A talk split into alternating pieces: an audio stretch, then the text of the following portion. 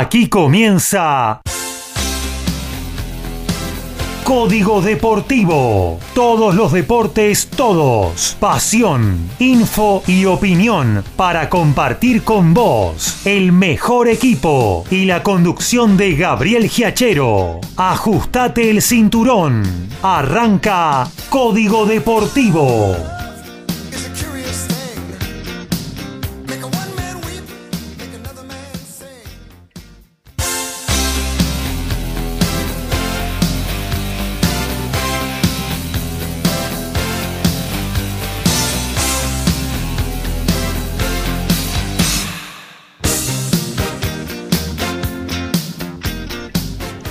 ¿Qué tal? ¿Cómo les va? Muy buenas noches. Aquí estamos arrancando la 99 de Código Deportivo. Un día muy especial por el calor realmente reinante en toda la jornada de, Buenos Aires, pero fundamentalmente porque, bueno, tuvimos una mala noticia hace un ratito con respecto a uno de nuestros compañeros, a Ricardo Beisa, quien se ocupa de boxeo en cada una de nuestras emisiones, un accidente domiciliario, por suerte él y su mamá, que son habitantes de, su casa, están bien, eh, pero bueno, las pérdidas eh, que ha sufrido son muy grandes, eh, así que obviamente que hoy no lo vamos a tener en nuestro programa y, y le dedicamos esta emisión así a la distancia.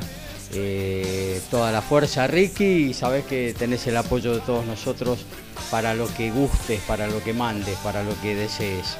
Eh, bueno, nosotros vamos a compartir eh, hasta las 23.30 con ustedes info, opinión, pasión.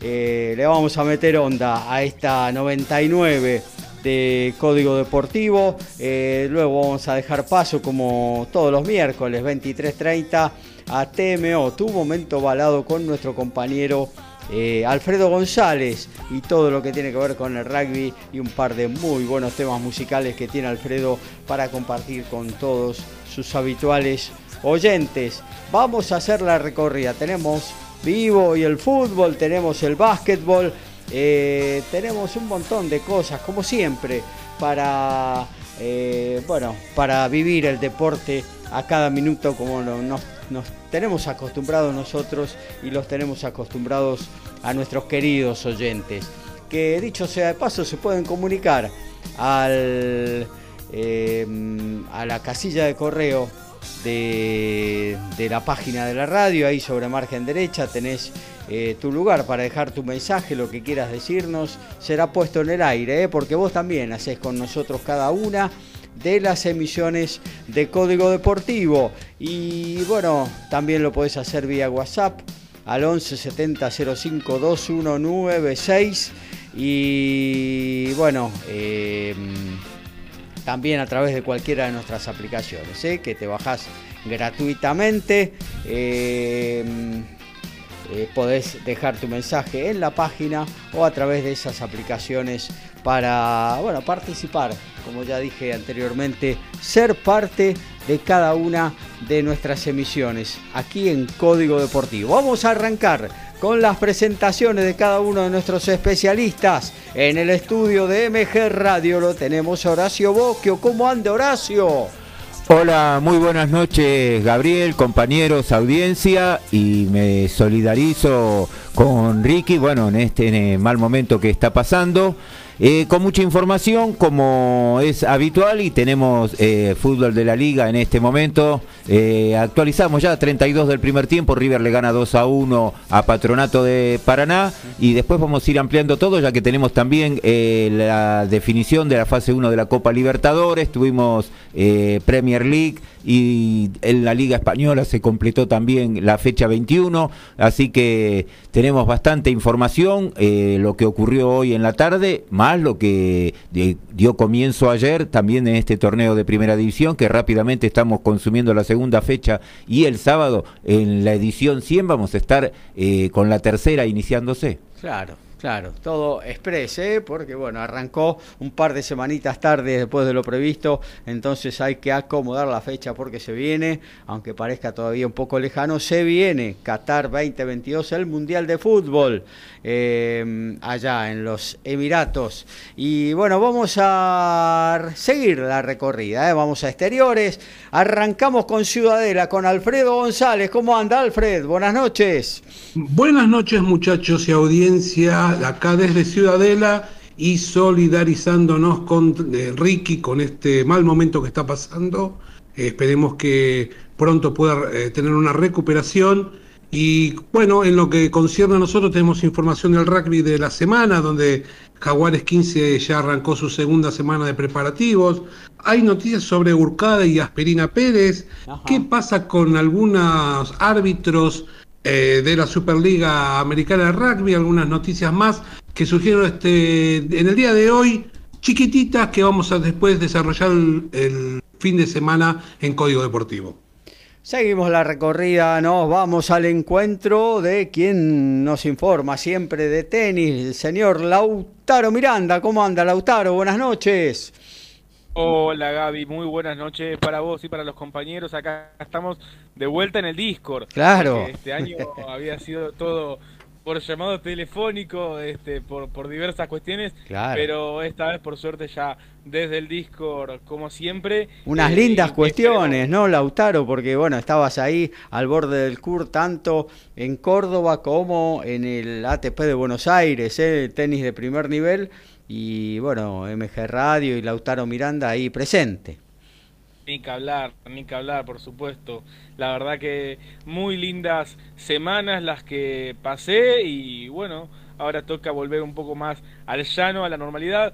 Por algunos días, porque ya dentro de poquito estará también la Copa Davis, pero por ahora eh, nos toca ver el ATP 500 de Río de Janeiro. Intenté averiguar para ir, pero cuando vi los precios de los pasajes me asusté un poquito y, bueno, decidí quedarme en casa.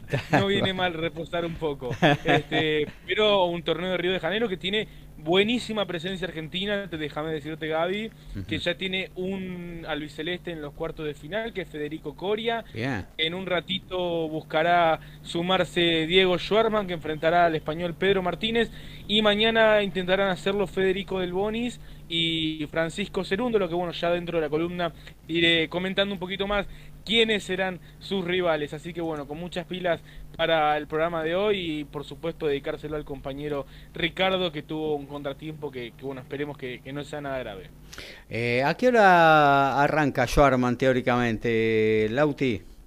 Y mira, Está programado para segundo turno de la sesión nocturna. Ahora mismo está jugando Fabio Fognini y Pablo Carreño Busta. Ganó el español el primero, saca Fognini ahora 5-4 para ganar el segundo. Es decir, que si Fognini gana su saque, se irán a un tercer set, por lo cual yo creo que hasta dentro de una hora como mínimo no estará arrancando el peque. Ahí está. Bueno, vamos a estar al tanto. Igualmente actualizamos eh, en cada uno de los momentos lo que tiene que ver con este buen partido, ¿no? Fonini, Carreño y Augusta. Muy lindo partido. Mm, dos, dos buenos tenistas. Para una segunda ronda de, de Río de Janeiro, la verdad, muy atrayente partido. Tal cual. Bueno, nos vamos a los polvorines, a, bueno, a saludar a quien es nuestro especialista, nuestro super técnico en básquetbol y en automovilismo. ¿Cómo andás, eh, Dani Medina? ¿Qué tal, Gaby? ¿Qué tal, compañero? ¿Qué tal, audiencia? Bueno, ante todo, obviamente, este, este, parece redundante, pero bueno, ver que la cosa está bien con Ricky. Aparentemente están bien él y la, mamá, por, lo, por, lo, primero que, sabemos. Así que ojalá que sea así, que eso es lo más importante. Claro. ¿eh? Después, este, después veremos. Pero por supuesto toda la fuerza y ojalá que le ponga la misma garra que tiene este, para transmitir, para el tema de boxeo, que es su pasión, para vivir este mal momento. Pero estamos todos con él, de eso no hay ninguna duda. Eh, por supuesto, sí, estamos acá, eh, bueno, calor, mamita. Sí. Qué calor que hace. Pero bueno, está bien. No, no, hoy no tengo ganas de hacer broma. Así que este y este, vamos a soportarlo, vamos a soportarlo bien. Tenemos, bueno, Se viene una este lluvia, parece, no sé, dicen, y va a bajar la temperatura mañana. No, va a bajar la temperatura, pero yo no veo lluvia. ¿Lluvia no? Parece, parece las informaciones que da la FIA, este, este, en cuanto que son totalmente contradictorias. Es lo mismo que Warner Channel, todas esas cosas. Yo tengo que baja a 13 grados, mi señora dice que la temperatura baja a 17 grados, este, y, ella dice que llueve el miércoles de la semana entrante y yo tengo por Warner que llueve este lunes. Pero en fin, dejémoslo ahí porque no sé, parecen ministros de economía. Eh, ¿Cómo? ¿Cómo? Tienen distinto termostato. Yo, por el yo también, por el calor cambié la locación, así que en cualquier momento aparece la perra, ¿eh? no tengan cuidado. no hay problema que se manifieste, acá estamos, estamos en vivo, por eso el programa en vivo. bueno, muchas cosas que pasaron el fin de semana, ¿eh? Se inició el automovilismo en la República Argentina y vaya que se inició con una carrera digna de un instituto psiquiátrico, ¿eh? Porque este, de un tratamiento en instituto psiquiátrico, porque pasó de todo, de una carrera que parecía inamovible, que parecía lineal, que parecía aburrida en un momento dado, gracias a todos los foripistas, eh, toques. Este, autos de seguridad, toques, este, no hubo tanta mala intención, aunque vamos a hablar de eso, porque la CTC se está relamiendo en estos momentos para justamente citar un montón de corredores para el miércoles 22 de agosto. Este, y, pero se vio al, al final realmente los últimos 18, 20 minutos de la carrera. Eh, acciones realmente emocionantes y de muy buen manejo, ¿eh? de muy buen manejo realmente y bueno, eh, cosas que podrían ser más graves no salieron graves, gracias a Dios, ¿no? Este, me estoy refiriendo a accidentes. Tenemos también el mundo de la Fórmula 1 con novedades y desnovedades, porque dicen una cosa, después se rectifican, este, y ya les voy a, les voy a decir yo, dicen algo que tiene dos significados, ¿eh? estamos hablando del tema de carreras sprint, este, eh, no solo se han desdicho, sino que dan doble significado y las agencias noticiosas toman, lo describen de la manera que mejor le parece.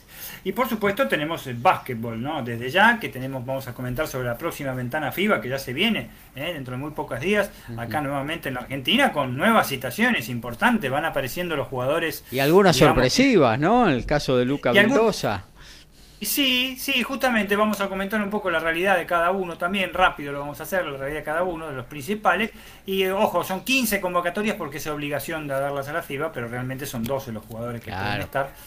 Esos son convocatorias que se hacen tres jugadores de más por eh, cualquier tipo de inconveniente que sabemos, sabemos que en esta época que nos toca vivir desde hace dos años es bastante eh, comprensible, porque por supuesto lo, lo, este, lo increíble eh, que, resulta el mundo de la NBA, tal cual en, mi audio del sábado se los describí, es un mundo totalmente ciclotímico que este, Facu Campazo la está jugando. ¿Y cómo está jugando?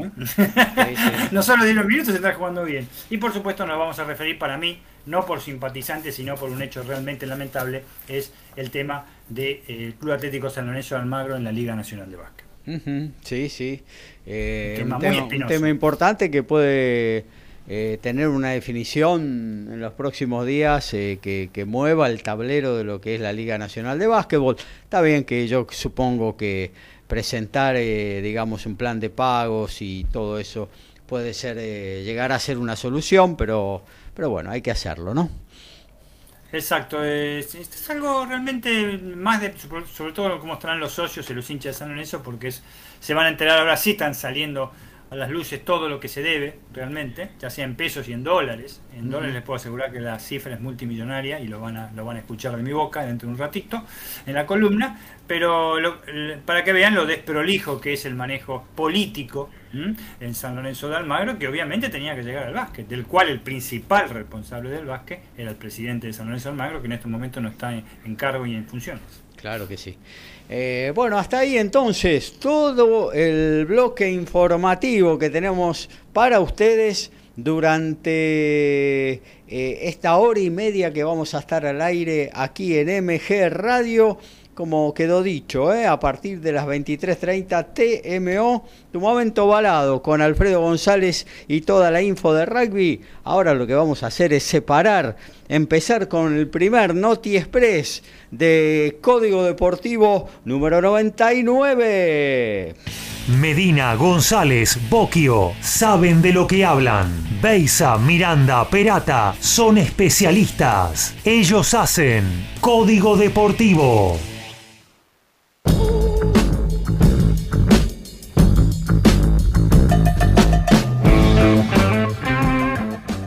Pablo Matera va a debutar como titular para Crusaders. Fue confirmado como al izquierdo en el inicio de la nueva temporada del Super Rugby Pacific. Durante los partidos de pretemporada jugó de 8, pero el entrenador Scott Robertson quiere que juegue en otro puesto frente a los Hurricanes.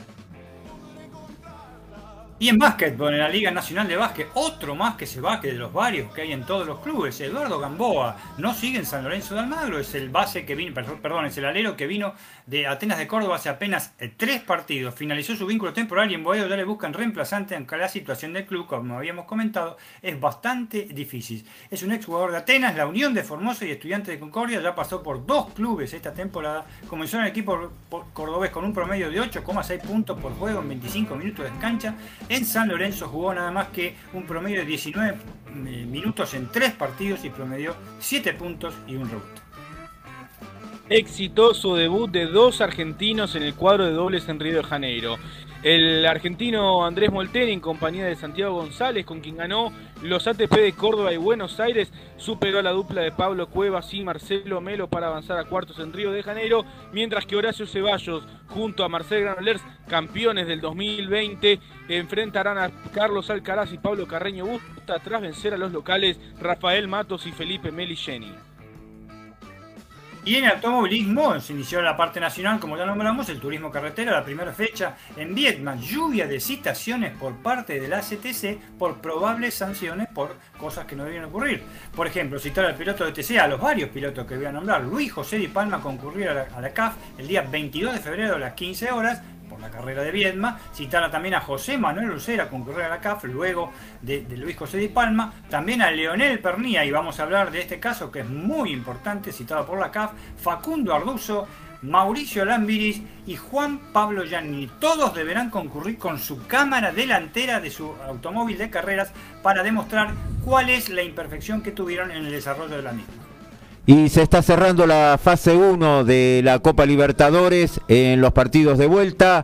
Olimpia, al término del primer tiempo en el Defensores del Chaco, le está ganando 1 a 0 a la Universidad César Vallejo de Perú.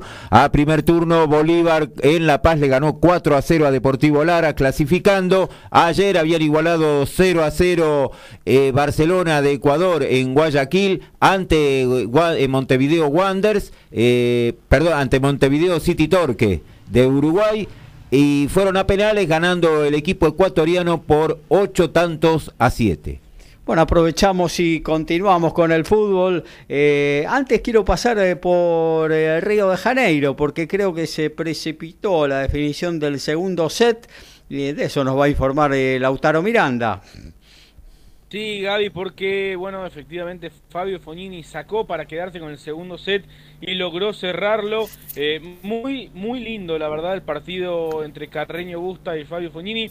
Van dos horas diez, déjame decirte, y están comenzando el tercer set. Por lo menos de acá a una hora no comenzará el Peque Schwarman, que, bueno, seguramente termine por la madrugada su partido ante el español Pedro Martínez. Así que por lo pronto, hasta dentro de una hora no arranca el Peque Schwarzman. Muy bien, vamos con el fútbol, amigo Horacio. Arrancó ayer la segunda fecha de la Copa de la Liga y bueno, tenemos resultados, obvio. Sí, ganó Argentino Junior cómodamente 3 a 0 a Newell's Old Boys en la paternal, eh, con dos goles del paraguayo Gabriel Ábalos y Galarza, el juvenil eh, delantero que ha subido Milito al primer equipo de gran tarea.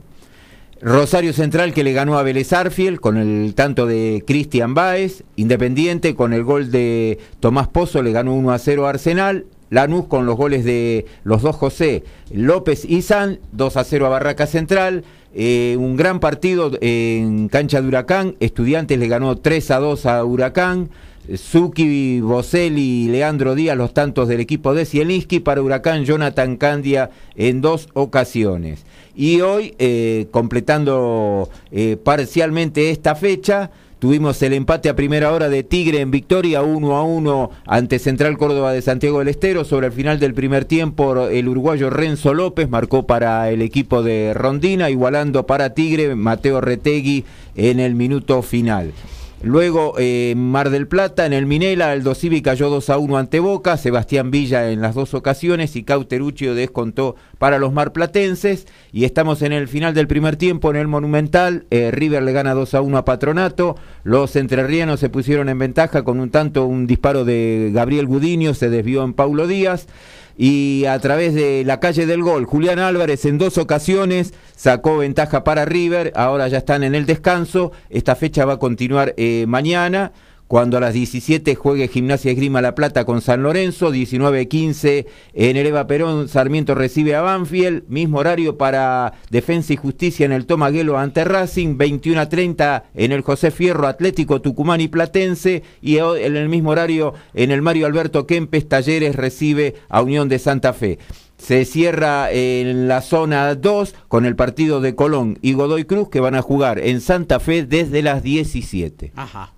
Eh, después tenemos que chequear ese partido. Me parece que se va a jugar en la cancha de Patronato, porque Colón está también con el eh, problema del piso, del piso del campo de juego.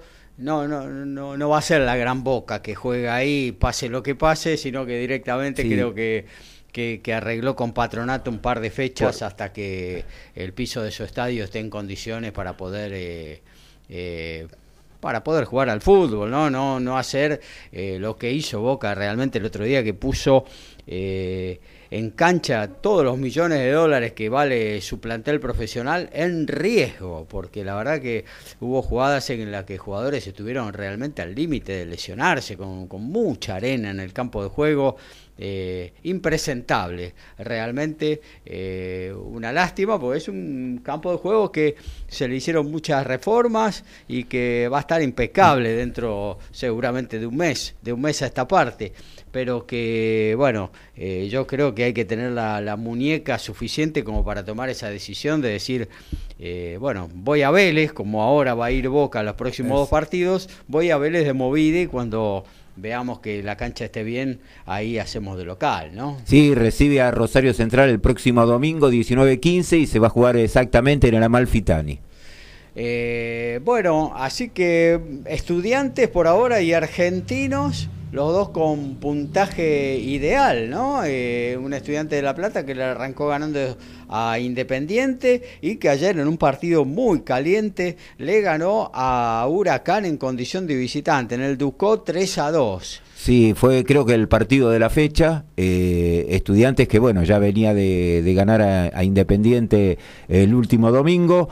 Eh, se viene asentando y la incorporación de su se puede decir casi un histórico goleador como Mauro Boselli en este tercer ciclo, dos partidos, dos goles, así que tiene la carta del gol y después ya tiene otro que lo fue durante el, año pasado como el tucumano Leandro Díaz, está dando mucha potencia eh, al equipo Pincharrata, así que bueno, estudiantes es muy factible que termine siendo uno de los animadores de este torneo, ¿no? Una vez que acomoda las cosas el ruso Zielinski en sus equipos, que empiezan a tener rodaje y demás, eh, eh, siempre son protagonistas cuando, bueno, tiene material como para hacerlo, ¿no? Sí, lo de argentinos eh, fue bueno, pero también eh, fue bastante malo lo de Newell's Old Boys, el equipo de Sanguinetti. Realmente, yo creo que el otro día ganó porque estuvo 70 minutos con un jugador más en cancha, pero ayer en la paternal mostró poco y nada, ¿no? Sinceramente, Argentinos lo, lo ganó casi al trotecito el partido, lo tuvo dominado prácticamente en 80 de los 90 minutos. Newell no era una sombra. y con este calor se llevó una tricota, ¿no? Y encima se fueron abrigados de la paternal. bueno, eh, hoy Boca mm, haciendo un buen partido Mar del Plata, mereciendo ganar por goleada, canchereando un poquito el partido y bueno, un gol sobre la hora de Martín Cauterucho hizo que eh, no sé si terminar sufriendo, pero por lo menos eh, eh, hubo muchos centros que complicaron el cierre del partido. ¿no? Sí, terminó apurado en un, en un partido que lo pudo haber ganado con mayor comodidad y ya venía del el partido del domingo con Colón, que en los últimos minutos Colón le empató un partido que tenía prácticamente definido. ¿no? Tendrá razón entonces Riquelme con eso de la inocencia. que la inocencia le valga, ¿no? Eh, pero bueno, eh, realmente eh, Boca igualmente es un equipo que, que suma, que gana a veces, empata, pierde poco, pero no, lo que sí es constante y regular en no lucir, ¿no? porque realmente el equipo no muestra uno ve los jugadores que con que cuenta Bataglia en, la, en el campo, en, el banco de suplente y realmente creo que Boca estaría para jugar de otra manera. Sí, creo que eh, los resultados por ahora lo vienen acompañando, lo, vimos ganando la Copa Argentina el año pasado y sin embargo el nivel del juego en líneas generales no ha variado mucho. Así que tenía, tiene un plantel como para otra cosa, pero bueno, por ahora eh, le está alcanzando porque en general está consiguiendo los objetivos, que es ir ganando. Claro, tal cual. Bueno, y está jugando River, ¿eh? arrancó eh, mal, cinco minutos, un intento de, no sé si de patear al arco, centro de, de Gudiño, un, un rebote, un desvío, se le coló por arriba a Franco Armani pero después puso las cosas en su lugar, ¿no? Sí, después vinieron los dos goles. El, el primero me parece que es mínimo, pero hay posición adelantada del jugador que hace el centro para que eh, cabecee Julián Álvarez, ¿no? Ajá. A mí me parece que Usted había dice habido que ahora posición que adelantada. Cuando en marzo venga el VAR, ese gol lo anulan con Y es factible. Era por una uña. y bueno, sí. Pero bueno, a las quejas de Gallardo del último sábado rápidamente se pudieron haber compensado. Tal cual. Eh, bueno, no, no. Y hablando, no, porque uno a veces lo toma a broma, pero es real. Cuando está el bar y por un pie te lo anulan el gol. Y yo creo que este era el caso. ¿eh? Era muy poco, muy finito, pero estaba un poquito adelantado. No sé si fue Simón el que tiró el centro para, Creo que Santiago Simón, sí. para que en el segundo palo eh, Leonel, eh, perdón, eh, Julián Álvarez definiera con una arrepentización terrible, eh, de la de un goleador que tiene el arco abierto porque la pelota le había quedado un poquito larga, metió la cabeza y superó la chique del arquero, eh, fenómeno. Este chico que, bueno, eh, seguramente en Europa va a andar muy bien, si es que le toca aterrizar en Europa a mitad de año, a fin de año, cuando sea, ¿no? Eh, bueno, y hoy termina entonces la fecha, mañana va Racing, ¿no? Que no tuvo un buen debut eh, frente eh, en el cilindro, empatando, ¿no? Un 0 a 0, medio así, con pocas situaciones de gol, ¿no? Sí, eh, quizás jugando un poquito mejor que el año pasado, pero no mucho más. Eh, va a tener que levantar bastante porque eh, la gente, por ser el primer partido, bueno, eh, salió disconforme, pero no, no se hizo notar. Ahora vamos a ver qué pasa. Mañana tiene un partido más que complicado de visitante con defensa. Claro. Ah. Eh, lo que sí también quiero destacar de la tarde de hoy, la gran actuación del arquero de Central Córdoba de Santiago del Estero, el chileno Christopher Toselli, eh, que viene de Palestino, tuvo un- un- hoy realmente un partido notable. eh, las tres o cuatro veces que tuvo interven- eh, que intervenir fue muy muy seguro y después tiene también eh, con los pies una precisión en los pases. eh, creo que fue un partido, no sé si hasta de 10 puntos, ¿no? Mira, Lástima que bueno, le empataron justo sobre la hora, una jugada que no totalmente no tenía nada, nada que ver, pero fue infranqueable para las llegadas de Tigre. Al margen que Central Córdoba tuvo un desarrollo más que interesante en el partido, eh, lo pudo haber ganado, tuvo dos o tres situaciones muy claras como para haber aumentado y bueno, la, la falta de puntería de sus delanteros no le permitió poder ganar un partido que lo, lo tuvo eh, realmente en varias ocasiones como para haber aumentado, había puesto en ventaja al equipo de Santiago del Estero Argañarás, pero bueno, no le, no le alcanzó. ajá. Eh, bueno, y mañana, ¿quién queda de los grandes? Mañana es el Ciclón, ¿también juega? Y mañana lo tenemos a las 17, en 60 y 118 lo recibe Gimnasia Opa, Esgrima. partido bravo también, Y ¿eh? el equipo de Pipo Gorosito, eh, que el otro día, eso sí, tiene varios que también parecen perro con Seban, siempre a la canilla, ¿eh? Claro. Tiene tres o cuatro que no se quedan nunca atrás. Y después, bueno, está el partido de Sarmiento Banfield, el de Defensa Racing, y queda el de Atlético Tucumán con Platense y el cierre de Talleres de Córdoba y Unión de Santa Fe. Que es lo de Unión que veníamos hablando antes, eh, al margen de si fue dudoso o no lo del penal, tuvo eh, varias situaciones, fallaron realmente eh, en la definición los delanteros, pero jugó muy bien el equipo de Munúa y bueno, da la sensación que lo que uno imagina, que va a tener una muy buena temporada, me parece que con el triunfo del otro día jugando así, eh, la va a tener. Ganándole claramente a River a pesar de, de, ese penal que bueno unos pusieron ahí en superficie como eh, como la gran razón del triunfo tatengue, pero en realidad eh, el rojiblanco fue muy superior en el campo de juego, eh, no pudo concretarlo, no tuvo contundencia, pero fue un justísimo ganador de un primer partido que uno recibe a River y realmente eh, siempre tiene un condicionamiento, ¿no? Porque recibe al mejor equipo del fútbol argentino. Pero bueno, lo sobrepasó muy, pero muy bien Unión. Eh, y bueno, esperemos que tenga eh, ahora una buena participación, a ver si puede imitar lo de Colón, ¿no? Sí, creo que me parece que es algo que la dirigencia quiere. Eh, Luis Spam, que es el presidente de Unión de Santa Fe, eh, me parece que él lo que quería es armar un gran equipo y poder empezar a empardar lo que llegó a ser Colón. Hay que recordar que Unión tuvo, sí, una notable campaña ya por el año 79, 80, cuando jugó una final con River por un nacional. Claro. Así que, que el equipo, sí, que Turco Ali, perdió por gol de visitante. Perdió por gol de visitante y que bueno, sin estuvo, perder. Estuvo muy muy muy cerca de haber podido ascender, pero bueno, en ese momento ¿Quién era el técnico? ¿El Toto Lorenzo no?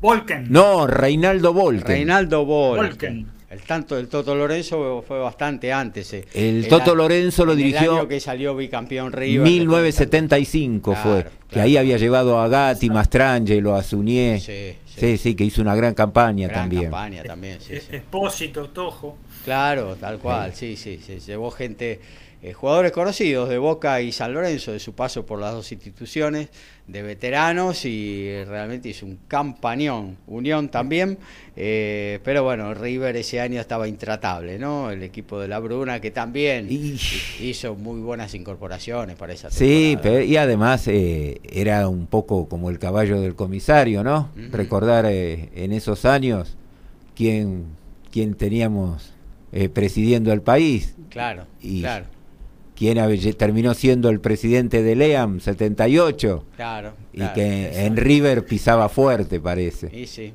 y fue, fue el primer equipo, a mi, perdón, eh, a mi modo de entender, que sacó prácticamente a, un, yo diría hasta un 40-45% de los equipos de su cancha para jugar de visitante. Sí, sí, sí. ¿Se acuerdan? Lo sacó a Banfield, lo sacó a Atlanta, lo sacó a todos. lo sacó a San Lorenzo mismo, que lo goleó, de hecho, sea más. Pero este, sacó a Unión, a Unión la revancha, la primera le gana 4 2 acá en el Monumental y la revancha la juega en cancha de Vélez por la terrible cantidad de guita que le daban a Unión y la tremenda recaudación en Vélez y ganó Unión 1 a 0. Newells también. Este, así que, en fin. Sí, sí, sí, sí. Sí, pero también eh, eh, el equipo, era muy buen equipo, era muy buen equipo el de River, eh, a pesar del susto que se llevó sobre todo en los últimos partidos cuando Boca se le puso muy muy cerquita, ¿no? Eh, pero bueno, finalmente lo terminó definiendo en aquella jornada de huelga de futbolistas donde Rubén Bruno futbolista amateur, como todos sus compañeros, terminaron jugando y saliendo campeones en la cancha de Vélez Arfield frente a Argentinos Juniors 1 a 0 y dando la vuelta, ¿no? Eh, dato curioso después de haber eh, hecho la campaña con todos los profesionales. Pero bueno, cosas que han sucedido en el fútbol argentino eh, en un par de oportunidades también. En varias, sí, hay que recordar la famosa huelga del año 71. Claro. Eh, ¿Cuándo fue la huelga esa que apareció el equipo justamente de River que después eh, anduvo bien con Morete? 71. 71, claro. Ahí subió Morete, Juan José López, Alonso. Alonso, Merlo, eh, toda esa banda. Sí, jugaba Varicio de arquero. No, Merlo apareció en el 69, debutó. Ah, no, Merlo estaba de antes, sí, 69, sí. Sí, eh, Varicio era el arquero, Zucarini, Héctor Izague Rodríguez, Dolte, ¿no? René Dolte y Justosi. Ah. Y después estaba JJ Alonso, eh, estaba, estaba, Joaquín Martínez por derecha, eh, Morete y Giso. Y Giso. Sí, sí, el único, que, el único que prácticamente había quedado eh, fue, fue Merlo, que venía del 69. Después algunos, bueno, eh, no llegaron a trascender. El, el, caso de Zucarini, que tuvo un paso por Tigre, eh, jugó creo que en, Unión de Santa Fe. Justosi mismo también, ¿no? El mismo Justosi. Héctor Izar Rodríguez eh, rápidamente también dejó de jugar. Dolte pasó por gimnasia. O sea, no tuvieron así una trayectoria tan, tan importante. Las grandes figuras terminaron siendo JJ, Alonso. y después Morete, que tuvo también, llegó a los goles a España y acá pasó por Boca, por Talleres de Córdoba, cuando también la Bruna en el 75 armó el equipo que llevó a JJ López, había llevado varios jugadores también de River. Sí, sí, sí. Eh, Pensar que en la década del 40 también una gran huelga que hubo la provocaron en su gran mayoría los líderes eran jugadores de River Plate, Adolfo Pedernera, Moreno, este, eh, Estefano. Sí, este, señor. Siempre estuvo, siempre estuvo metido el River. Y ¿eh? creo que en 1948. Exactamente, 1948. Sí, una de las primeras grandes. Exactamente, que se fueron a Colombia, sí, señor. Eh, destino que se abrió en ese momento para el fútbol argentino, ¿no? Porque empezó eh, mucha, hubo mucha migración de futbolistas para el país cafetero. Eh, bueno, hasta aquí lo del fútbol. ¿Vos te quedó algo en el tintero, Horacio? No, creo que ya está completo. Lo que sí me, estaba recordando que justo hoy habíamos comentado algo del Nacional B y te dije de Chacarita. Sí. Bueno, sobre lo que te dije ya eso pero estaba recordando otra cosa, que terminó perdiendo el otro día. Y Federico Arias, que es el técnico, con este partido del último sábado lleva 11, con 3 empates y 8 derrotas. Claro. Y sí, sí, tiene muy poco crédito entre la, entre la hinchada, entre la gente, tiene muy, muy poco crédito. Creo que fue un error de la dirigencia sostenerlo. Eh, también en la Primera Nacional, para mí, otro error de la dirigencia es sostener a, de una temporada a otra Herbiti en Atlanta. Eh, son técnicos que después de, un mal año eh, no, no, tienen un buen consenso entre la gente y dos o tres derrotas pueden hacer de, detonarlos, ¿no? Del sí, aunque eh, lo de lo de Federico Arias a veces las rachas algún día se tienen que cortar. Y hoy pasó, en la tarde noche nuestra, en España, se completó la fecha 21 de la Liga. Atlético de Madrid como local cayó 1 a 0 ante Levante, que iba último, había ganado un solo partido. Y acumulaba de visitante nueve derrotas consecutivas. Mira vos, un mal momento también ahí de, del equipo del Cholo Simeone que, no le encuentra la vuelta a este Atlético Madrid, que se está cayendo en la liga y bueno, veremos lo que pasa en la Champions, ¿no? Eh, bueno, hasta aquí lo del fútbol, vamos a actualizar, ¿eh? porque tenemos básquetbol, tenemos tenis que se está jugando y obviamente está River Patronato, arrancamos muchachos. Y en el básquetbol estamos, por supuesto, en el estadio Héctor Echar de Ferro Carril Oeste con el tema de la actualización. Estamos con Ferro Carril Oeste en el cuarto cuarto. Faltan eh, cuatro minutos, se está ganando 77 a 68 ahora Argentino de Junín y con esto se está consolidando en la sexta posición en la Liga Nacional de Básquet. Saca Fabio Fognini 1-2 en el tercer parcial ante Pablo Carreño Busta. El italiano salvó dos pelotas de quiebre y se aferra al marcador y ahora marcha con ventaja para poner 2 a 2 el marcador en este, en este último set. Básquet, rugby, fútbol, tenis, boxeo, deporte motor y más. Código Deportivo.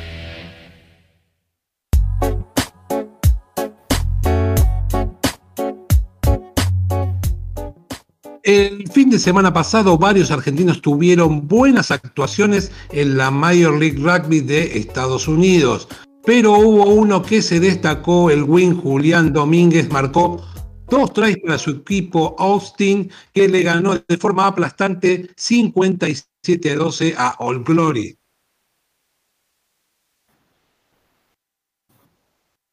Y en el básquetbol tenemos que el Flamengo de Río de Janeiro, el Regata Flamengo, se consagró campeón de la Copa Intercontinental de la FIBA. ¿eh? El FLA tuvo una definición espectacular y dominó del principio al final San Pablo Bulls en el Cairo, Egipto, único partido, igual que se desarrolló el año pasado entre el 15 y San Pablo, y no tuvo piedad con la actualidad del, del San Pablo y lo derrotó por 75 a 62. El San Pablo está último en este momento en la Liga Endesa, Española. La figura de ese encuentro fue el argentino Franco Balbi, ex base argentino, ex seleccionado, ex base de Kimsa, con 10 eh, puntos, 2 de 4 en, tiros de 3, 1-1 en dobles, 2 de 2 de la línea de libres, además de un rebote y una asistencia en 24 minutos en la cancha. Salud para el Sao Paulo. Este, lunes, este lunes estrenó Francisco Cerúndolo como jugador top 100 y de esta manera, junto a su hermano Juan Manuel, se convirtió en la tercera dupla de hermanos en integrar el top 100 del ranking del ATP al mismo tiempo desde el año 2000. Los otros dos habían sido los hermanos Esberev y los hermanos Rokus.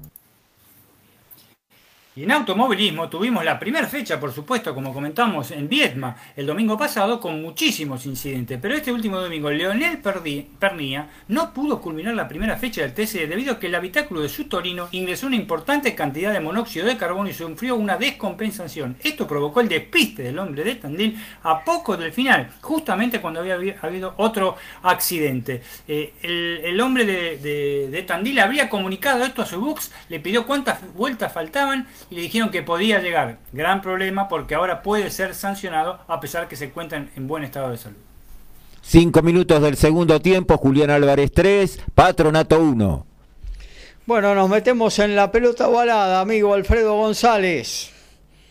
Así es, y la semana pasada, que era complicada en el rugby nacional, Jaguares 15 seguía con los entrenamientos que habían comenzado el lunes con 38 jugadores para dar una lista final de 30, cumplido el plazo de presentar o, el plantel que va a representar a la franquicia en la Superliga Americana de Rugby y cumpliendo con trabajos de sesión de ejercicios tácticos, con la pelota en la cancha, sumando la parte física, poniéndose a punto para lo que va a ser, como decíamos, el comienzo del torneo este, Ignacio Fernández López sigue al mando del equipo. Al principio, cuando se había ido Ledesma, teníamos alguna duda, pero bueno, sigue al mando del equipo. Y la novedad fue que en esa semana se sumó un nuevo jugador, porque en principio la lista era de 37, y ahora, como recién decíamos, son 38, ya que Lautaro Caro Saisi, formado en Puerredón, ya está a disposición del cuerpo técnico desde la semana pasada.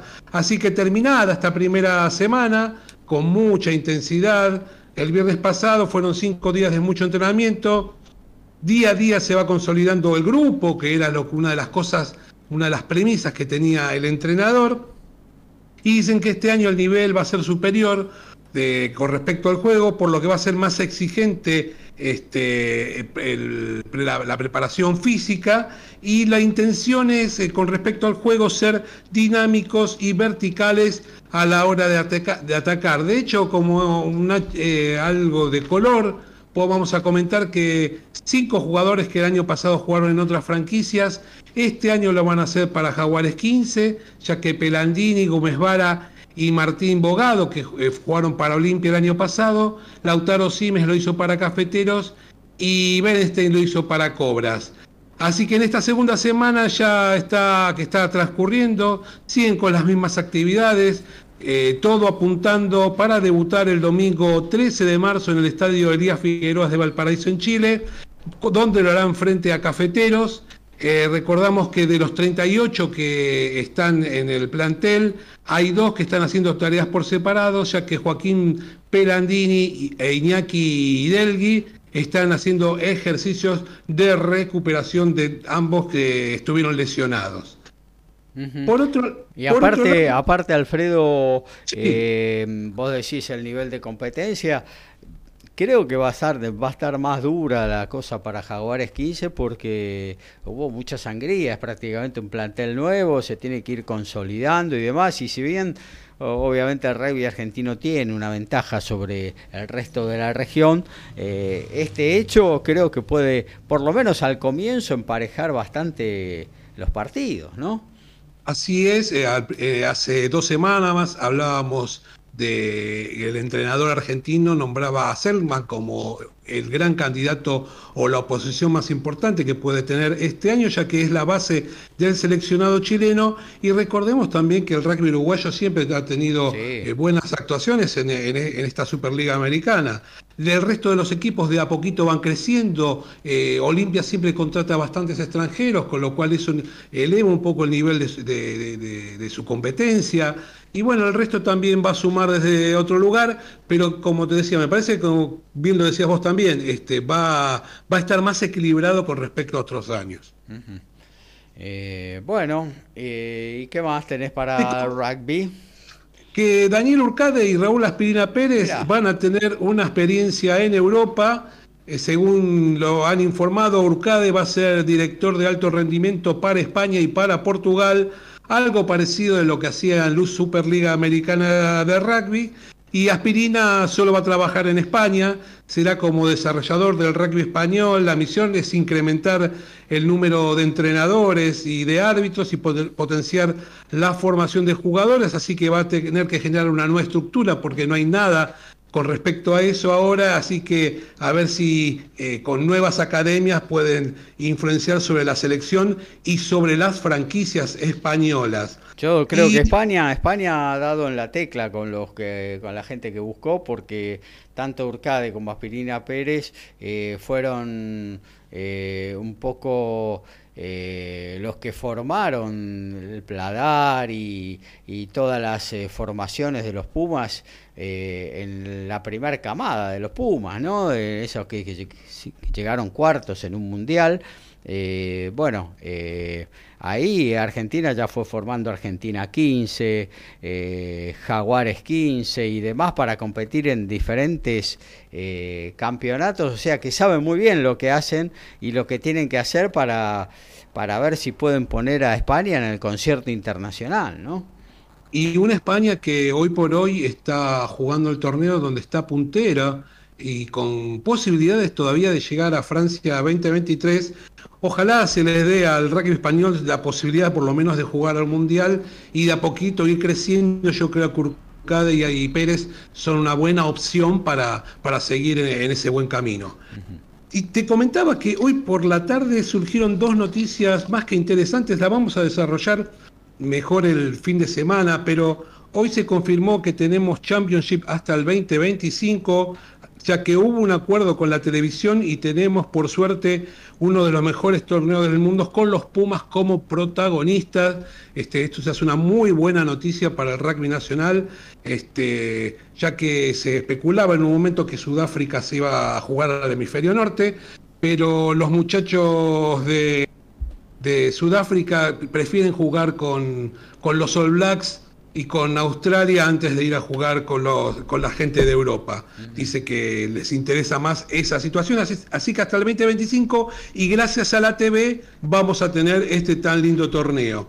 Y otra de las noticias que llegó hoy por la tarde de tierras irlandesas es que aseguran que Felipe Contempomi va a ser quien reemplace a Ledesma. Ya en la prensa escrita y muchos portales de Twitter aparecen las, las eh, informaciones la UAR todavía no dice nada, pero veremos en Irlanda y en algunas partes de Europa van confirmando esta noticia.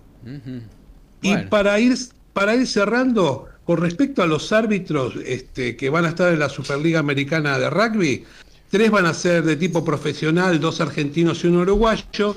Va a haber también árbitros colombianos, pero lo importante es que se va a sumar al plantel de árbitros una mujer, Nerea Liboni, es una argentina que va a estar este, en la cancha eh, referiando y marcando un poco el crecimiento de lo que es el rugby también en esta región, ¿no? Tal cual, tal cual. Eh, y bueno, una buena inserción de también de personal femenino ¿no? dentro del rugby, eh, que es un deporte eh, ciertamente también de hombres, ¿no? Eh, pero bueno, con la apertura, con el rugby femenino que se viene en Seven y demás, bueno, Argentina y el mundo se está abriendo a, a esto de la igualdad de oportunidades para todos, ¿no? Sí, es de muy buena noticia para para todo lo que tiene que ver con el deporte en general, ¿no?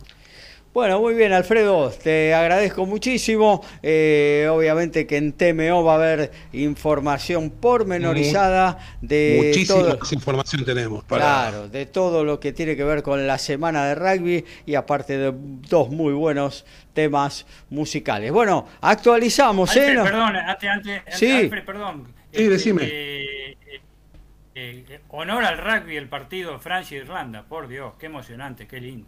Espectacular, la verdad que un partido de ida y vuelta no defraudaron, acciones cambiantes de ritmo, puntos de los dos lados, Francia sacó ventaja al principio, en el segundo tiempo Irlanda se acercó, la verdad que eh, muy, muy, muy lindo partido, este, se lo llevaron los galos, pero podría haber sido para cualquiera de los dos. Un partido entre dos candidatos, ¿no? Porque Francia a priori se los indicaba como tal, eh, Irlanda está pasando también un gran momento, ¿no? Así Muchos que decían que era una final anticipada, ahora se viene otro Francia, Escocia, Escocia tiene que ganar sí o sí si quiere tener posibilidades. actualizamos básquetbol, actualizamos tenis y también fútbol en la 99 de Código Deportivo. En el estadio Héctor Echar, falta un minuto 26 segundos para concluir el partido. Ferrocarril Oeste supera 81 a 75. Se lo hizo Argentino de Junín, se le hizo bastante duro en el tercer y cuarto cuarto. A unas protestas, ahora hay una falta fragante para el equipo de, Caballito, con dos tiros libres protestadas por todo el equipo de Junín. Restan un minuto y 26 segundos.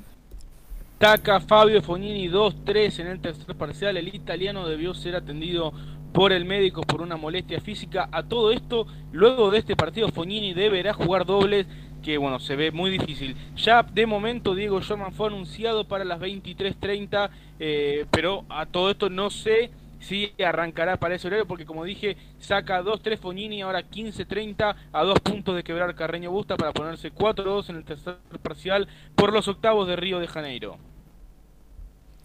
Y Olimpia de Paraguay continúa ganando 1 a 0 a la Universidad César Vallejo en 18 del segundo tiempo, clasificando a la fase 2 de la Copa Libertadores. En el Monumental, en 16 de este segundo tiempo, River sigue ganando 3 a 1 a Patronato de Paraná. Somos pasionales, tenemos buena onda y también nos calentamos. Sumate a Código Deportivo. Somos como vos.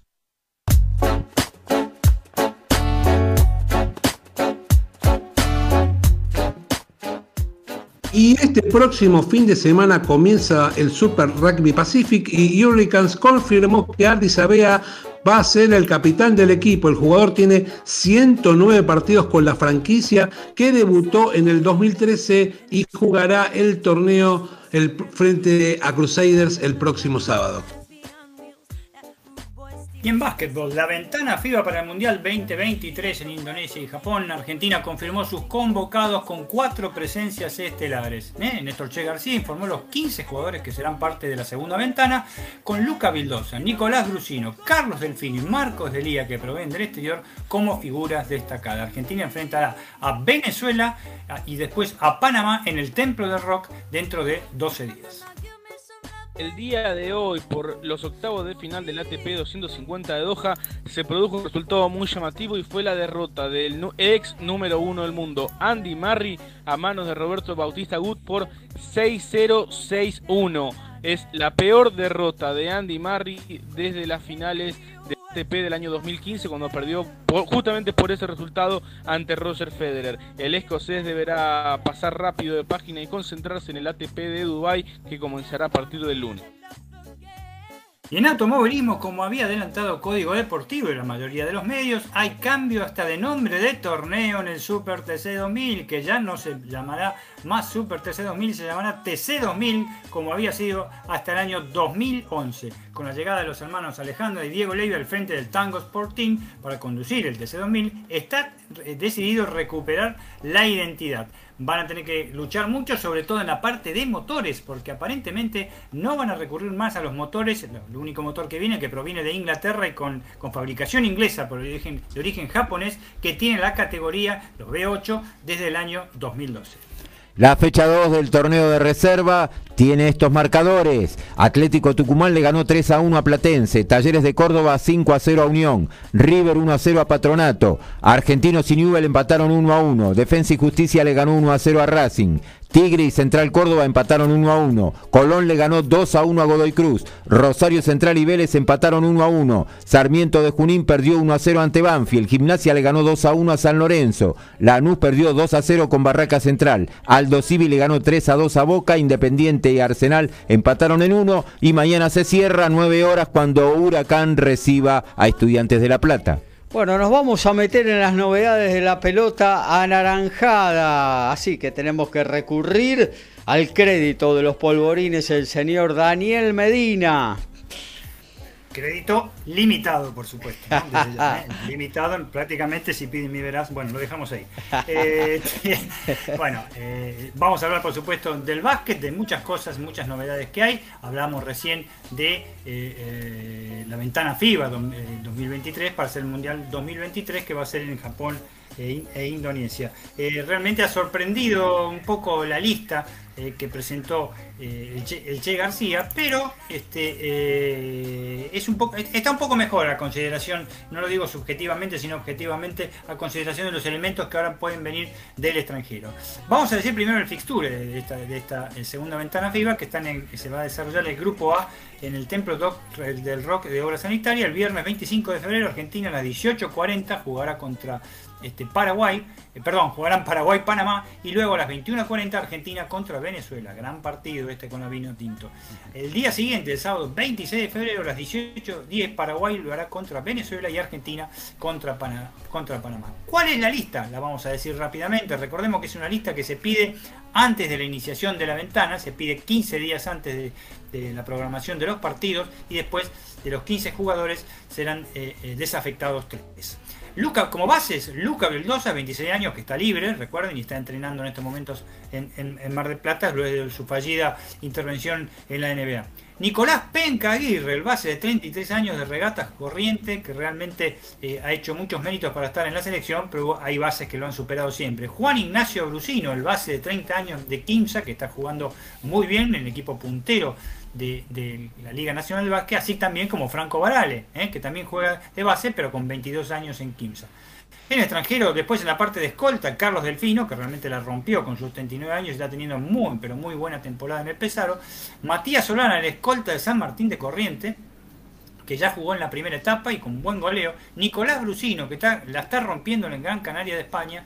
Y este, Leonel Shatman confirmando lo bueno que está haciendo en Boca Juniors, Marco Mata, el alero que supo pasar por muchos equipos argentinos, incluso salió este, campeón con San Lorenzo de Almagro, que está jugando en, Aguada de Uruguay, Nicolás Romano, quizás el mejor ala pivote que hay en este momento argentino, ¿eh? yo para mí es el mejor incluso hasta para los que están afuera, que está jugando en instituto, Agustín Barreiro, el que sorprendió también en la primera etapa de Gimnasia y Grima de Comodoro Rivadavia, Tallavec Galicia, el pivote que ya este, jugó en un mundial, que particularmente a mí no me convence porque no, no explota. Marcos Delía, que ahora vamos a comentar, que es el 3 de Italia, que teniendo buena temporada. Kevin Hernández de Boca Juniors, otro buen pivot. Y Federico Aguerre, el ala pivot de 36 años de Boca Juniors, que no tiene tanta participación. Son 16 los países de América que buscan clasificarse eh, desde ya: Bahamas, Brasil, Canadá, Chile, Colombia, Cuba, República Dominicana, México, Panamá, Paraguay, Puerto Rico, Uruguay, Las Vírgenes, Estados Unidos y Venezuela están en cuatro grupos de cuatro, entran siete. Es casi segura que la participación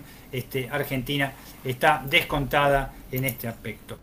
Y con respecto a la performance de todo lo que habíamos dicho, lo que más se destacan para mí de esta nueva convocatoria de Che García, que para mí, Gaby, oyentes y compañeros, tiene la particularidad que vamos a jugar contra dos equipos que el Che García conoce muy bien que son Venezuela y que son Panamá. Dirigió en ambas, este, en, ambas, menos en Panamá, este, o sea, menos tiempo, pero mucho en Venezuela y a la selección de Venezuela. Así que los conoce muy bien o por lo menos conoce cómo es el estilo del básquet de un, seleccionado como el venezolano, que está entre las principales potencias de, América, sin, sin ninguna duda. Entre los escoltas repite a Carlos Delfino. ¿eh? El Lancha, con sus 39 años, tiene una gran temporada en Pesaro, a pesar que el, el Pesaro no va bien no está yendo bien, con 12 puntos de promedio, 50% en dobles y un 35% en, en triples. Algo que eh, tiene que ratificar lo que hizo en la, primera etapa contra Paraguay. Nicolás Brusino es el único que viene de España con una campaña fantástica, ¿eh? una de las armas que tiene Gran Canaria, una media de 8 puntos, 4 rebotes y 2 asistencias, pero en la Eurocup, en la Eurocup que está jugando, sus números ascienden a 9 unidades, 9 puntos, 4 recobres y 3 pases gol. Eh, ya ha recuperado su ritmo de haber tenido un, dificilísimo juego olímpico de Tokio. Como dije antes, Leonel Shatman, que vuelve a la selección gracias a su gran momento en Boca. ¿eh? Es uno de los referentes del equipo eh, tiene 12 puntos de promedio y 5 asistencias por encuentro en un equipo que lo conoce muy bien su técnico Gonzalo García porque forma parte naturalmente del equipo con el Che. Este, con, el Che. Nicolás Ramón, sí. Kevin de Devoto dice a muerte con Código Deportivo hoy con Ricky más que nunca. Jonathan de Palermo firme con Ricky, ojalá no pase a mayores. Eh, todos decíamos lo mismo. Jonathan, eh, de básquet, Luca Vildosa, ¿jugará o participará de los entrenamientos para ver cómo está? Muy buen programa, nos dice Jonathan de Palermo si nos tira esa pregunta, Dani. Eh, sí, por supuesto, excelente pregunta de Jonathan realmente. si, yo si yo tuviera que, decirla con mi opinión personal, no creo que tenga muchos minutos, desde ya. Y no sé si va a quedar entre los 12. Claro.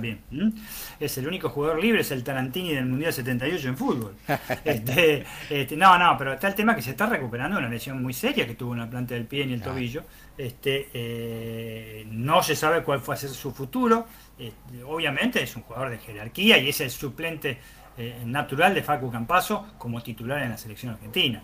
Sería lo ideal si él hubiera tenido un desarrollo en la NBA de tener minutos de haber jugado, no jugó prácticamente, ¿eh? no jugó prácticamente en la NBA, ni siquiera en los torneos de verano, que él estaba inscrito, creo que jugó tres minutos y pico, algo así, y este, o menos, y es una incógnita, yo diría que no, yo diría que no, están los chicos de, de, de, mm, eh, Kimsa que hacen muy bien ¿eh? esa función, este, y este, la, muy, muy, muy bien, sobre todo Varal, el joven de 22 años, que realmente, eh, pero claro, peca un poco la, juventud, ¿no? Vamos a ver que van a enfrentar a dos equipos embromados. Panamá quizás es el más permeable de todos, Jonathan.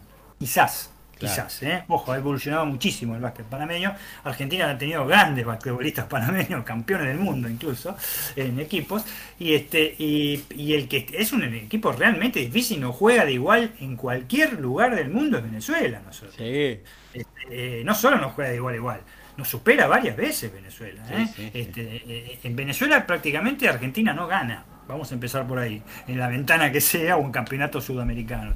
Y acá en Argentina es muy, muy, pero muy duro este, poder este, doblegar un, conjunto que tiene gran experiencia, gran básquet, por eso es fundamental el aporte de nuestro técnico en ese, aspecto, porque los conoce eh, bastante.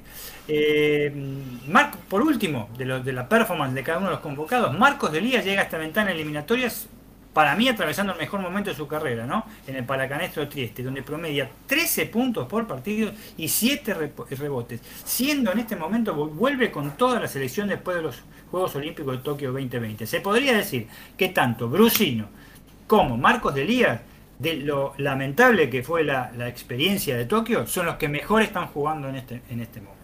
¿Eh? Eso sería más o menos lo de la selección nacional. Y vamos a decir algo que eh, lo habíamos anticipado para no hacerla tan, tan larga tampoco, que es eh, el tema de la Liga Nacional de Básquet con el tema de San Lorenzo de Almagro. ya se lo de, más o menos este todos deben estar entrenados, la gente se, se, se pregunta si peligra la continuidad de San Lorenzo en la Liga Nacional. Eh, dirigencialmente, institucionalmente puede peligrar, de acuerdo a lo que la FIBA rige ¿eh? como, reglamentos y en lo cual la, Liga Nacional de Básquet también. Eh, es un nuevo pedido que hizo la FIBA por el tema de la, deuda que tiene San Lorenzo con el GAT y va a perder su licencia y puede ser este, dado de baja la Liga Nacional. La, amenaza existió siempre. Los planes de pago, como vos decías, Gaby, existieron siempre también. Y los planes de pago, como decías vos y digo yo, se cumplieron a medias siempre. Ese es el tema. ¿no? Son seis años en, el club disputó la máxima categoría del básquetbol argentino.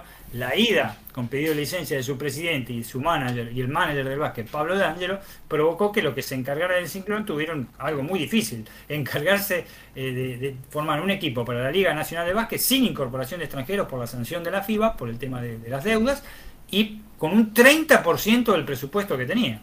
Prácticamente nulo, con muchos jugadores de, de las inferiores y algunos que están rindiendo bien que vinieron de otros clubes. Nosotros habíamos hablado de, las deudas. Eh, mm, San Lorenzo tenía una deuda con los jugadores y entrenadores nacionales de 20 millones de pesos a mediados del año 2020. Y a eso se le sumó eh, una, una, deuda en el año 2021, la temporada 2021, de 7 millones más. Estamos hablando de 27 millones. Los que tenían cabeza en esto, aunque le parezca mentira, el entrenador Silvio Santander, ¿eh? que lo sacó este, este, campeón de la, de, la, última Liga Nacional de Básquet, por supuesto, y un montón de atrasos de sueldo hacia jugadores y, un millón de pesos se le día nada más en, la temporada 2021 a la Asociación de Clubes por los gastos de hisopados ¿eh? que se hacían por haber jugado cuando se jugó, ¿te acordás? En el formato de burbujas. Claro.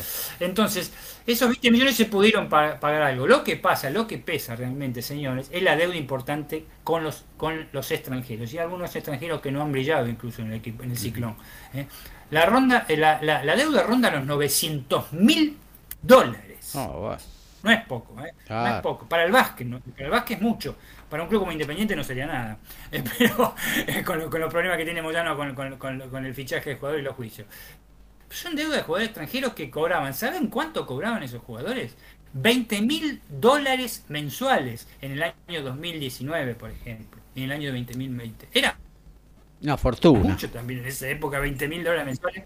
Es una fortuna para vos, Gaby, para Jonathan, para todos mis compañeros, para el pool, para todos. ¿eh? Este, eh, estamos hablando de jugadores como el uruguayo Calfani, ¿eh? Matías Calfani, que es, que jugador de selección, este, Mellins, que es un jugador norteamericano, y Sims. Sims es un gran jugador, Donald Sims, que está jugando en este momento en Gimnasia Grima Comodoro Rivadavia, pero además se le debe al representante de Sims muchos dólares.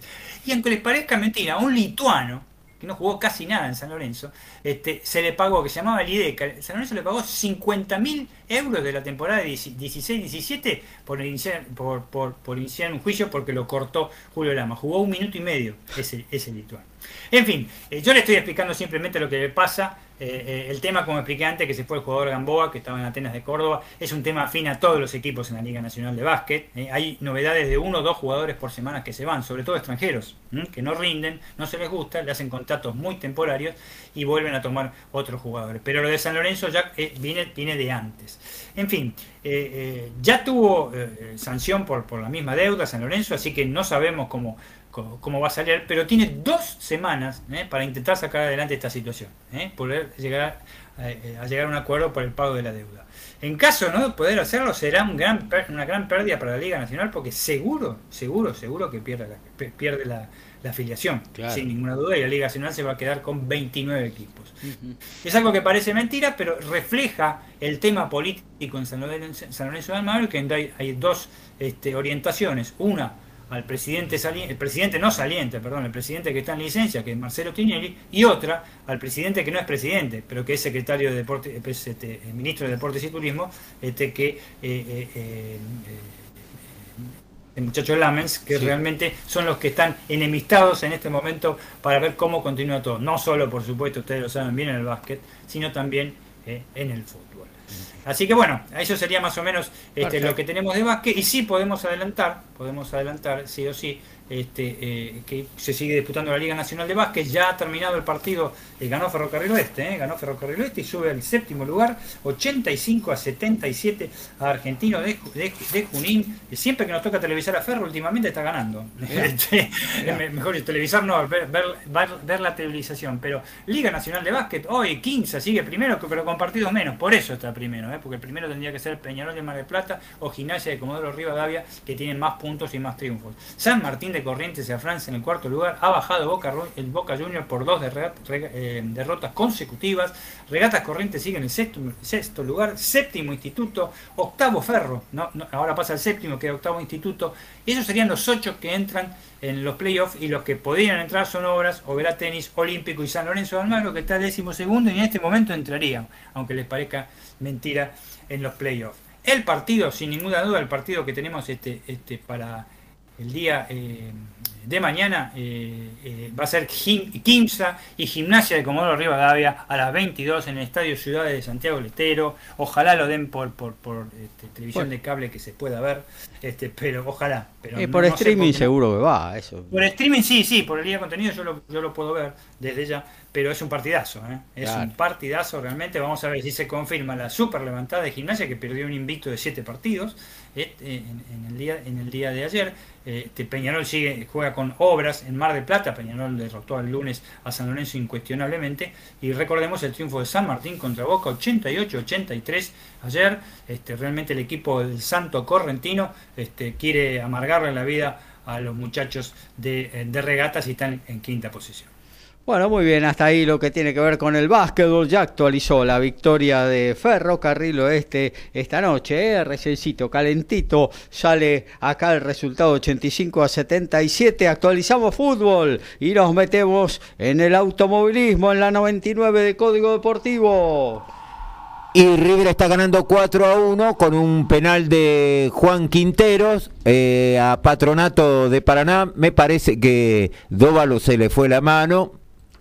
No creo que haya sido penal, fue claramente el arquero sobre la pelota y después el jugador toca la mano del arquero, pero parece que bueno, hoy ya es por partida doble, un partido que viene ganando cómodamente, no necesitaba ese penal River. La asistencia mágica, el sorpaso inesperado y el try sobre el cierre. Todo está en Código Deportivo.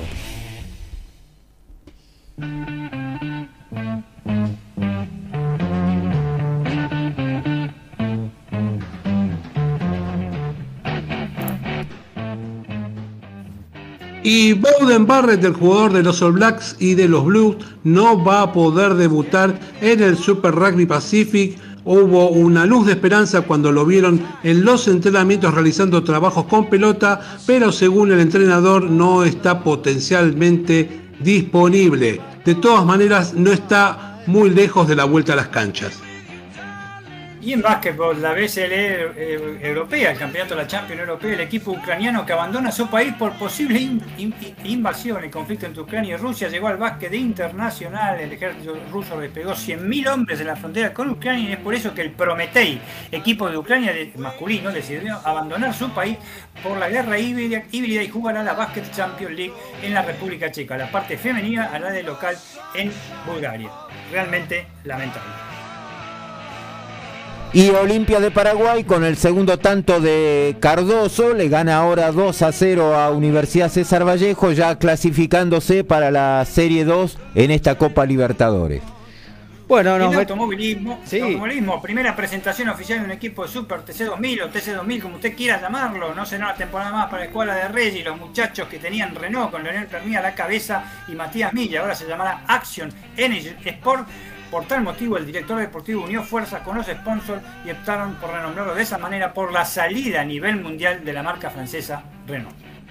Y seguimos con Dani Medina haciendo automovilismo en esta 99 de Código Deportivo. Dani. Así es, seguimos. Este, siguen Dani, siguen las presentaciones en Fórmula 1. Hasta ahora no vi un coche. Sí, todas se presentaron. Hasta ahora no vi un coche diferente, todos iguales, salvo, bueno, obviamente la decoración por eh, aspecto publicitario, ¿no? Sí, pero lo que más eh, hablan los este, corredores son de la decoración, de otra cosa no hablan. ¿eh? Claro. Por ejemplo, se presentó, el último que se presentó fue William y va a ser azul el William ahora con unos destellos rojos muy lindos que se, se va a poner las pilas ahora. Sí, parece que sí, este, azul, ¿qué? Pero qué iba a decir una mala palabra, qué cazzo, me interesa el color que sea, por favor, lo que interesa es este... Cuando este, sale a pista, ¿no? Cuando sale a pista, el único que ha dado un poco eh, entender por un error que se le escapó en, la parte de internet es a los chicos de Aston Martin, este, nada más, pero no, después no se sabe absolutamente nada, sí los cambios que nosotros mencionamos, vamos a ver los primeros test cómo van a ser, eh, eh, realmente está todo muy, muy muy en pañales eso, ¿no? Desde ya, eh, lo que vamos a decir primero, vamos a hablar, porque vamos a hablar un poquito del TC rápido, pero lo que pasó en la Fórmula, lo que pasa en la Fórmula 1. Eh, yo les había anunciado las carreras sprint que eran 6 en el 2022. Nine, niche, en ruso, para nada. ¿Por qué? Porque los equipos levantaron el pulgar, bajaron el pulgar y dijeron que para ellos era muchísimo costo, muchísima preparación, eh, preparar un auto para ganar una carrera, disputar otra carrera el sábado, y, vuelven a ser tres, pero distintas en un 75, en un 66%. Sería Emilia Romagna en Imola, el, Red Bull Racing en, en Austria y nuevamente Interlago Brasil que es este, prácticamente la última fecha, entonces quieren que eh, eh, sea este, también otra vez por segundo año consecutivo carrera sprint. La diferencia que va a haber, esto sí se confirma, va a haber puntuación en la carrera, en la carrera sprint, son mayores para los primeros ocho. 8 para el que gana, 7 para el segundo, 6 para el tercero, 5 para el cuarto, 4, 3, 2, 1, hasta el octavo lugar. Eso significa que si gana un piloto este, la carrera el domingo, la carrera común, puede llegar a sacar hasta 34 puntos con este récord de vuelta, etcétera, etcétera. Cosa bastante importante y que seguramente debe poner contento a la gente de Mercedes esto. Este, esos son los cambios que hay por ahora. Pero otro de los cambios, otro de los cambios, que esto está lo que le iba a decir yo de cómo está la disparidad de información la pole position, para fines estadísticos, ya no se otorgará al vencedor de esta competencia, la de, la de carrera sprint, sino que se le dará al ganador de la clasificación del viernes, que es la que este, ordena la clasificación de la carrera sprint. Ahora bien, ahora bien, y quiero que escuchen bien porque lo vamos a ver. Esto, ojo que todavía no está aprobado por el Consejo Mundial de Deporte Motor, ¿eh? está casi por aprobarse. Las versiones que hay entre todos los este, medios periodísticos del mundo es que la pole position que vos haces el viernes se respeta para el domingo. Y otros, otros medios dicen que el que gana la carrera sprint larga primero el domingo. Claro. De no creer. no, no, me parece, me, parece que, se va a respetar el orden de la carrera sprint. Me parece que si ese era el, eh, el espíritu de, la carrera sprint, me parece que eso se va a respetar. Lo que pasa es que eh, yo la duda que tengo es porque eh, la clasificación, la pole position, se le daba un punto. Eh, si eso continúa o no, eh, porque se va a respetar la, la, la clasificación oficial es el viernes. La clasificación oficial es la del viernes. Claro. Ahora, o sea, si se va a dar un punto,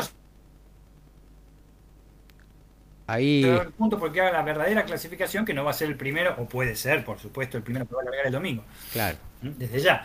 Este, y por otro lado tenemos un tema de cambio de puntuación. Yo les acabo de decir un cambio de puntuación. No, ahora va a haber un cambio de puntuación por el tema de que no se van a volver a repetir situaciones como la de Spa-Francorchamps. ¿eh? ¿eh? tiene que desarrollarse una cantidad, un porcentaje determinado de, de, vueltas, de cantidad de vueltas. Por lo menos, este, si no se llegó un 25% de los giros pautados, eh, solo los primeros 6 ubicados en la pista serán los que podrán sumar. ¿eh? Este, con, con 6 puntos, 4 puntos, 3 puntos, 2 puntos. Si no, la carrera va a ser declarada este, este, nula. Si es entre el 26 y el 50%, aumentan los puntos también para los seis primeros, eh, para no solo para los 6 primeros, sino para los 9 primeros. Y si es entre el 51 y el 75%, nada más, es para los 10 primeros, como si los 10 primeros puntúan como hasta ahora, pero este, van a poder tener este, puntos que van a ser menores también porque la carrera no llega a su fin. Eso está claro para terminar con estas increíbles este, pavadas, ¿no?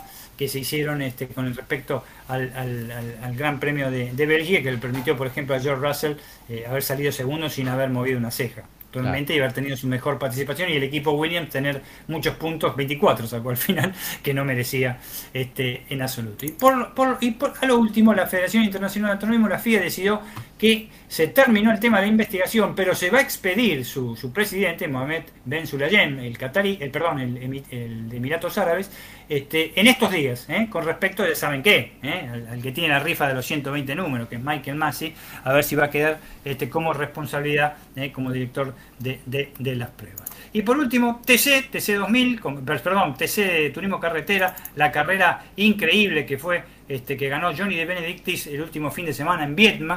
Eh, Benvenuti fue, fue segundo y, Todino fue tercero con, el Torino, este Germán Todino. Fue una carrera increíble, que hubo cuatro eh, pace car, un desarrollo súper accidentado, este, que eh, culminó realmente con un accidente de Agustín Canapino y Johnny de Benedictis, preocupante al principio. No sé si vieron la carrera, yo la estuve viendo.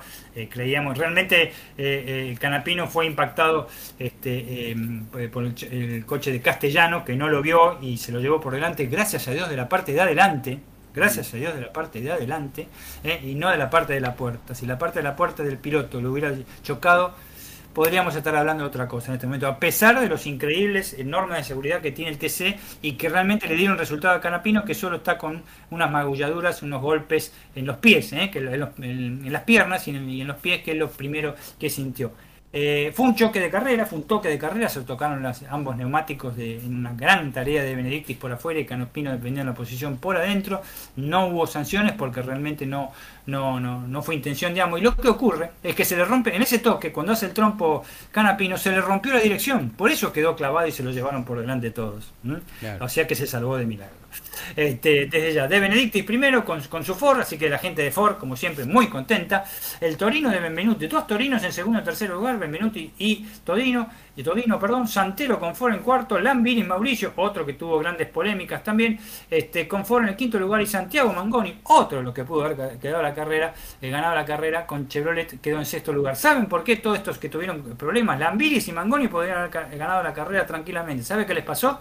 Al haber Pace Car, ¿se acuerda que le dijimos que podía haber una vuelta más de velocidad? Lo habíamos comentado, o hasta tres vueltas, se quedaron prácticamente sin nafta, no les chupaba bien nafta, entonces perdían velocidad. ¿eh? Es, por eso que van a tener que dar explicaciones ¿eh? en la ACTC. La primera, la próxima en Neuquén, dentro de una semanita, y media, otro circuito difícil. Vamos a ver cómo, va con esto que empezó apasionante. El debut de Toyota, intrascendente. Por ahora, decimoctavo de lugar Matías Rossi, que no es tan malo teniendo en cuenta que largó 43 en la final, este, con la barbaridad de 50 autos que había. Pero bueno, vamos a ver porque eh, los mismos Toyota dijeron que las tres primeras carreras, las cosas con respecto a la velocidad, puede ser que merme un poco. El gol más gritado, ese passing quirúrgico, el knockout fulminante, pasa por Código Deportivo.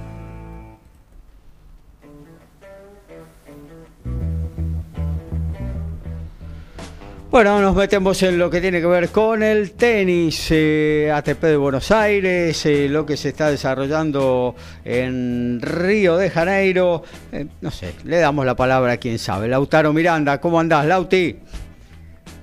Creo que anda por ahí Lautaro.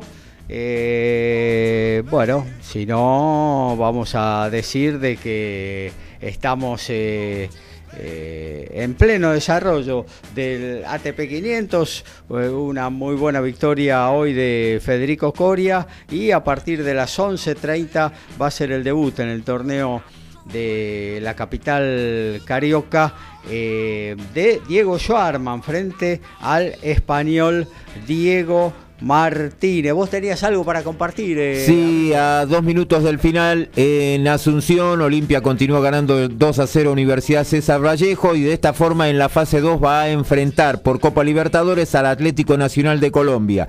Bolívar, que es el otro que clasificó, va a enfrentar a la Universidad Católica de Chile y el tercero, que es Barcelona de Ecuador, ante Universitario de Perú. Ya estamos sobre la hora, dos minutos más andado, River gana 4 a 1 a Patronato. Muy bien, entonces los goles quedaron con tres de Julián Álvarez y... Y el restante de Juan Quintero. De Juan Quintero. De, penal. De penal, tal cual. Eh, sí.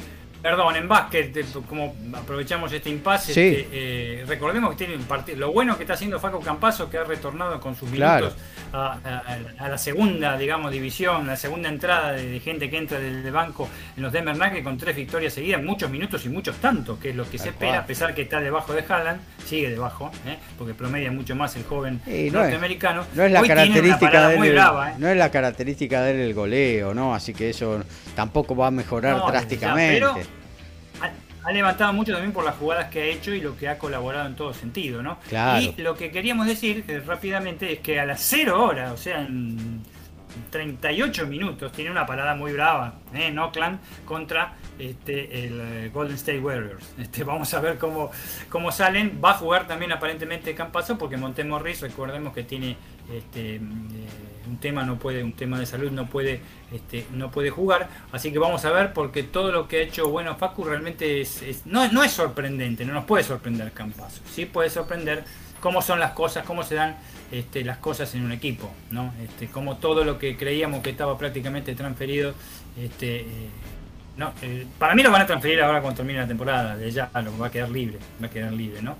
Y este, pero eh, eh, cómo puede darse vuelta una información que es un jugador que parecía prácticamente defenestrado y vamos a ver qué pasa cuando regrese Morris, ¿no? Desde ya, si la buena actuación de Campazo haya motivado que Malón por lo menos le den más oportunidades con más minutos o si regresa con el segundo titular que sería, con el primer titular que sería Montemorris.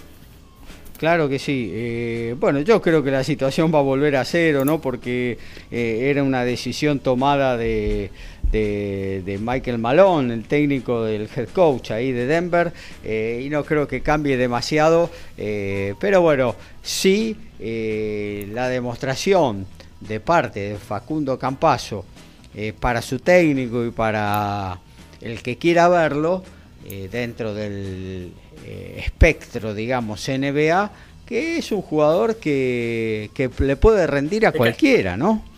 Es un caballo de categoría internacional, desde ya, este, eh, y que necesita, aparte de todo, confianza, porque se, se, ha seguido entrenando como, como el mejor y sigue estando. Son las reglas de juego que hay en la NBA, obviamente, que te puedan transferir, ¿no? Desde ya, que te puedan cortar, como dicen ellos. Que hasta, hasta, eso de cortar es feo, cuando dicen los norteamericanos. Pero eh, eh, por lo menos que este, ayer hizo una jugada, este, anteayer hizo una jugada que se tiró al piso para sacar una pelota que público lo, lo, vitorió realmente el público de también jugó contra un equipo los Orlando Magic que no están muy bien. Eh, con respecto a la NBA bueno podemos agregar de las posiciones ¿eh? en la conferencia este sigue firme en Miami Heat ¿eh? aunque está igual que Chicago Bulls 37 ganados 21 perdidos 63,8% de eficacia los dos simplemente que Heat le ganó este, un partido más a, los Bulls están en la primera ubicación. Tercero los Milwaukee Bucks que están siguen repuntando. Cuarto los Cleveland Cavaliers la gran sorpresa. Quinto los Philadelphia 76ers sexto los Celtics. Y la conferencia oeste, los Phoenix Suns, que realmente son el mejor equipo, 83%, es una locura de partidos ganados a estas 57 partidos. Los Warriors, que enfrentan en, dentro de media hora a los, a los Denver Nuggets. La gran sorpresa de los Memphis Grizzlies, que realmente tiene un récord envidiable de casi 70%. Los Utah Jazz en cuarto lugar, Dallas Mavericks quinto. Recién ahí aparecen los Denver Nuggets, séptimo los Minnesota Timberwolves, que nuevamente han mandado a jugar y lo ha hecho muy bien el amigo Bolmaro en el día de ayer, que ha triunfado su equipo de, Minnesota. Y octavo los Clippers, que siguen una baja impresionante. Eh, otra cosita simple, es lo mal que ha caído, lo mal que ha caído en, la NBA el tema de eh, sobre todo en Adam Silver, el comisionado de NBA, que maneja, el que maneja el bacalao, que corta el bacalao con la transferencia de del Barba Harden a eh, Philadelphia 76ers y eh, Simmons de los Philadelphia a este, los este, New York Nets. Eh, Harden cuando apenas, eh, de Brooklyn, perdón, perdón, Este, cuando apenas llegó a, a, a, Filadelfia, el Barba se empezó a despachar, sobre todo el no ha quedado bien con Irving, este, que realmente ha perjudicado mucho al equipo, a mismo de ver por no jugar. ¿eh? Este, y que se confirmó que hubo un, trío este, en los Brooklyn Nets, este, un, trío que nunca fue realmente un trío. No fueron galácticos, no fue tridente verdaderamente, porque pocas veces jugaron juntos, estuvieron muchos lesionados, estuvo el COVID y no congeniaron. Para nada, ¿no? y, pero lo que hace Adam Silver, lo que está disconforme, es como en el tratamiento que le dieron este, ambas, este, eh, ambas franquicias, este, que, sobre todo con el tema de, de, este muchacho este, que, va a, los Nets. Eh, y ojo que eh, no, fue no fue solo James Harden, Paul Millsap este, también jugará en los 76ers, el, el, olímpico australiano, que es un terrible jugador, así que vamos a ver si los, si los Sixers suben. Los jugadores que intentan salir de las situaciones no son nuevos en esta liga. Es importante tener este contexto. Me encantaría encontrar una manera que en la medida que haya movimiento de jugadores no suceda de esta manera. O sea, con mucho circo. Eso es lo que quiere decir claro. Perfil más bajo. Exacto, perfil más bajo, entre paréntesis. ¿eh? Tenemos que este, sacar en claro. Debe haber algo de dinerillo por atrás que hay en cuestión. Exactamente. Bueno, bueno, muchas gracias Dani. De paso te saludo hasta el sábado en que nos volveremos a reencontrar en una nueva de Código Deportivo. Dale, nos vemos el sábado. Saludos a todos. Saludo grande a Ricky, que parece que está todo bien, gracias a Dios, con respecto a la salud de la madre. Y nos vemos el sábado. No sé con qué temperatura va a ser. Eh, Horacio, un abrazo grande. Otro y será hasta el próximo sábado. Alfredo, te reencontramos acá en un toquecito, un par de minutos nada más con tu TMO. Así es, muchachos y audiencia, un saludo enorme para todos, en especial para Ricky y su familia, y en un ratito seguimos con mucha información de rugby en TMO.